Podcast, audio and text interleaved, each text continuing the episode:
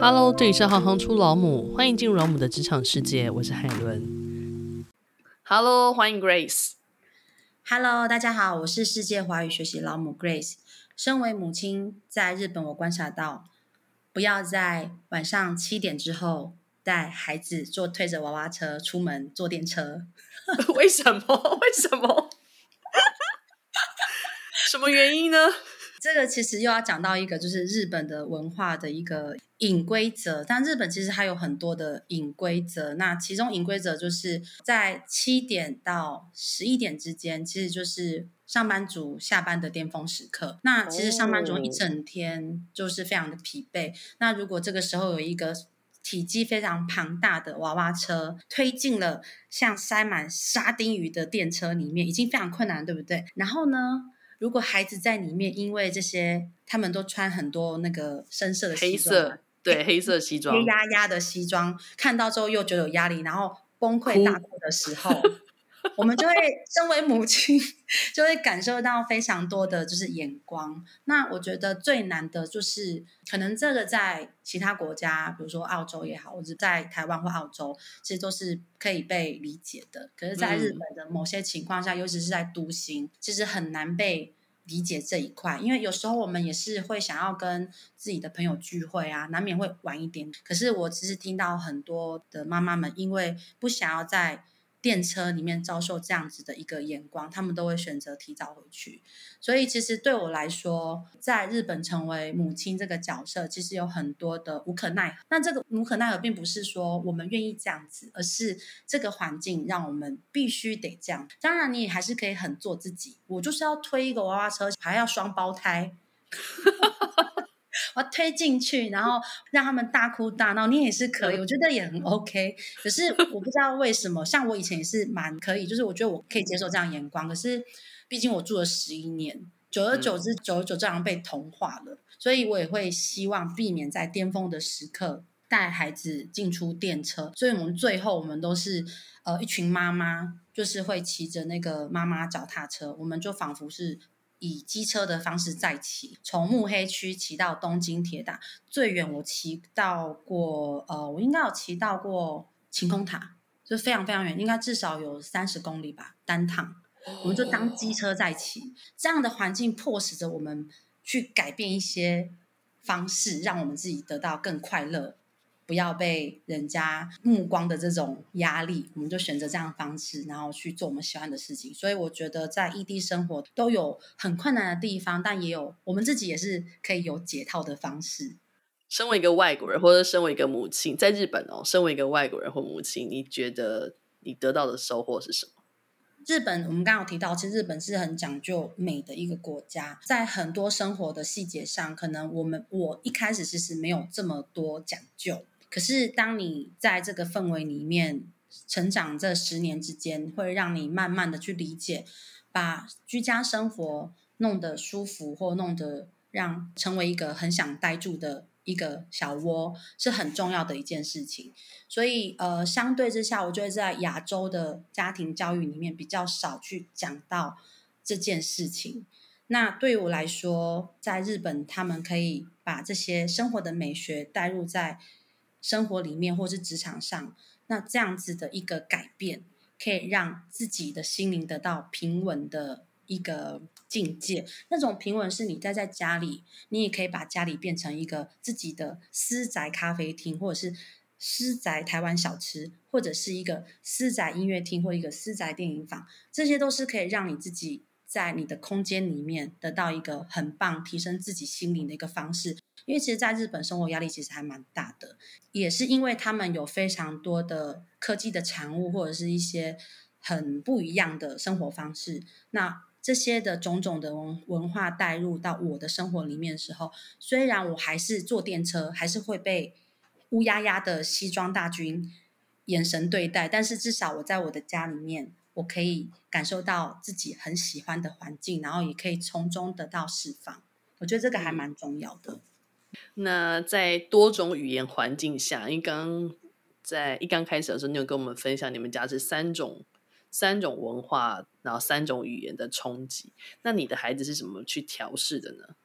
我其实没有特别的让他去说哦，你在就是很自然的让他发展。这个自然发展是他当时在哪里，他就会去调整他自己的环境。当然，他也会因为比如说某一些词他不会说，他会感到困惑。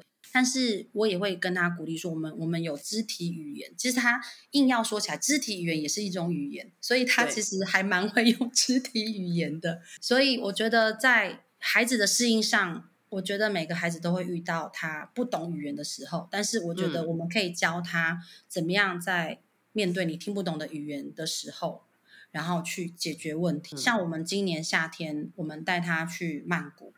去参加了一个全英文的夏令营。其实我们从来没有让孩子学过英文。那为什么我想要做这件事情呢？就是我想要让他试试看，说，诶，如果在一个全英文的环境下，你可以如何适应？那我们就很快嘛，一周就结束了。然后就问他说，诶，你这个营营队里面，你什么东西最开心啊？他说都很开心，只有一堂课我不喜欢。我说是哪一堂课啊？他说是英文课。然后就开始 继续谜语的说：“妈妈，你知道吗？那个老师他的眼睛是蓝色的，然后呢，他眼神好像有催眠力。我看着他的眼睛，我就睡着了，我真的还睡着了。然后老师走到我身边，还用笔戳我的肩膀，戳了两下。然后在这个同时，我就发现到我小孩的中文真的变得很好了。嗯，对。”不对？就是虽然那个过程，他把他的很困难的困境、困扰事情讲出来，可是我同时也发现他的中文逻辑力已经开始有想象力，开始有逻辑性。对的这个过程，因为他要阐述另外一件事啊，对对对，他就必须要加强他这个现在在跟你沟通的这个能力，他就是要想尽办法。就像你刚刚说的嘛，如果他今天真的要去长大后要交一个讲英文的女朋友，好了，对，他实在是没有办法，他一定会想尽办法的啊。对。对对对，嗯、这个方式就是迫使他成长。对，所以我觉得不管任何一种语言，我相信今天如果我们有机会到，比如说到英语系国家，比如说两年，我相信两年后，嗯、我的小孩会用英文的解释来跟我解释他遇到的窘境或者是困境。所以我会会很强调说，其实真的就是保持他的兴趣，他总有一天会在他需要的时候。他就会去努力的学习。那你刚刚有跟我们特别提到，就是你家小朋友现在已经在台湾开始上小学第二年，嗯、在他进入台湾的小学体制之前，你有没有观察过日本的教育体制？那你觉得这样日本的教育体制跟台湾最大的差别又是什么呢？呃，我们刚刚有提到过，我的老大他是读体育型的幼稚园，所以体育型幼稚园。来说，对他来讲，就是把把体力啊，或者是一些体能体操，把它训练好。那我们在回来台湾的前半年，其实我们有正式进入到我们该区的区立小学，我们读了第一个学期。那我在那个时候观察到的一件事是，整体上都很平和，然后作业非常非常的少，然后每天看到作业说：“哎，儿子啊，你今天的工作是什么？”然后就两行，然后就觉得：“哎，怎么这么的？”不一样，因为我印象中听我台湾的朋友都会跟我说啊，功课都好多，然后都做不完，然后每天都写到十一点。然后我想说，写到十一点是是是到底多少的功课量这样子？然后我们就一比对，嗯、哇，那日本的小学的功课真的很少。那可是相对之下，我也会感觉到说，嗯，日本它的教育是比较起头式教育，他会希望大家都比较一样。不要太出类拔萃。那对于我对于孩子的一个教育理念是希望他可以自然的展现出他喜欢的地方，而不是大家都一样。只要是在合理的范围之内。所以那时候我就有在考量说，诶，是不是？有机会可以考虑回到台湾的小学读个一两年。那当时刚好是因为疫情爆发，我们已经三年没有回来台湾。那我就跟我先生说，那还是你让我们回来读一下小学，我们读一年，然后顺便也把他中文就是努力的补强，然后我们再回去。我自己住在宜兰嘛，那我们就进入这附近的实验小学。然后这个实验小学，它的课程是蛮特别的是，它是公办民营，所以它有一半是走教育部的规范，那有一半是他们自己的课程。他们主要是以海洋课程为轴心，所以他们的课程非常多样性，所以他可以学到基础的中文跟一些基础的进度，同时也能够接触到他们自己的特色课程。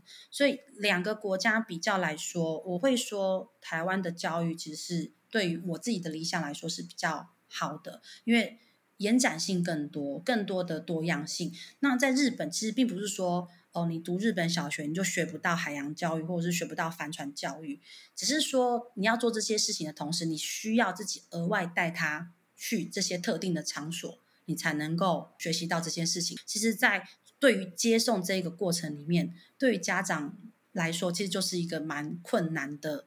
难点，所以对我来说，我觉得两边教育都有它的优点。我觉得在日本的儿子，他是比较平稳，然后他是很有礼貌，然后他也会非常的懂打招呼，或者是吃饭的时候筷子都永远都是放横的，一定要放横的哦，不可以放直的，要放横的。然后在台湾，他相对就是比较自由，但是他得到更多不同面向的学习，当然他就会更 energy 更奔放。所以我觉得其实。嗯，我常常跟我先生在讨论如何让孩子在两个国家的文化里面去长出他的样子。我觉得像我的大儿子，他在日本，他有读到七岁，所以等于是他的根扎得很稳。所以你现在观察现在的他，还是有一些部分是日本留下来的 DNA 在他的血液里面。那我的小女儿，她大概三岁的时候就跟着我们回来台湾，所以其实她算是比较台式的女孩。比较对，她比较台式的女孩，所以其实真的，我有时候会觉得我这两个小孩都很有趣。我们在观察他们在这种多元的文化里面，嗯、呃，像我们刚刚提到，我们在我现在是印尼华侨嘛，所以我们每一年我会回去，也会回去他们自己的国家。然后那边有他们，又有他们自己的文化，所以有时候都在观察我们这些小孩子是如何营造国际观跟适应力。目前他们两位是都还蛮算蛮 OK 的，但至于说是什么方式，嗯、我会总结一个方式，就是说让孩子多试、多挑战，不要害怕他到底会不会。就像我儿子英文一点都不会，但是我就却意外发现他中文很好，这也是一种收获，对不对，海伦？那如果我们回归到我们那个 Ten Ten Kit 的这整套的华语教学系统的话，如果今天的听众他真的很有兴趣，想要成为你们的华语教学老师的话，他有没有什么样的条件呢？嗯，成为天天的师资，通常是比较综合性的能力。一位老师他需要能力的话，就是由内而外，他必须先让自己。感染自己教学的这种动力，才有办法感染学生。所以，如果要成为我们天天的华语教师的话，比较有几个重要的点，我可以跟大家分享一下。就是呃，比方说，第一个是互动性啊，比如说上课的积极。那其实。我们透过一个视窗来让孩子感受到老师的热情，其实比平常在实体课程里面来说，你要加倍用力。如果你用的方式是像实体课程这样教的话，其实孩子就会感受不到你的魅力。所以，呃，我们会希望说，老师的 energy，他的那个活力度要比平常在实体课再高一点。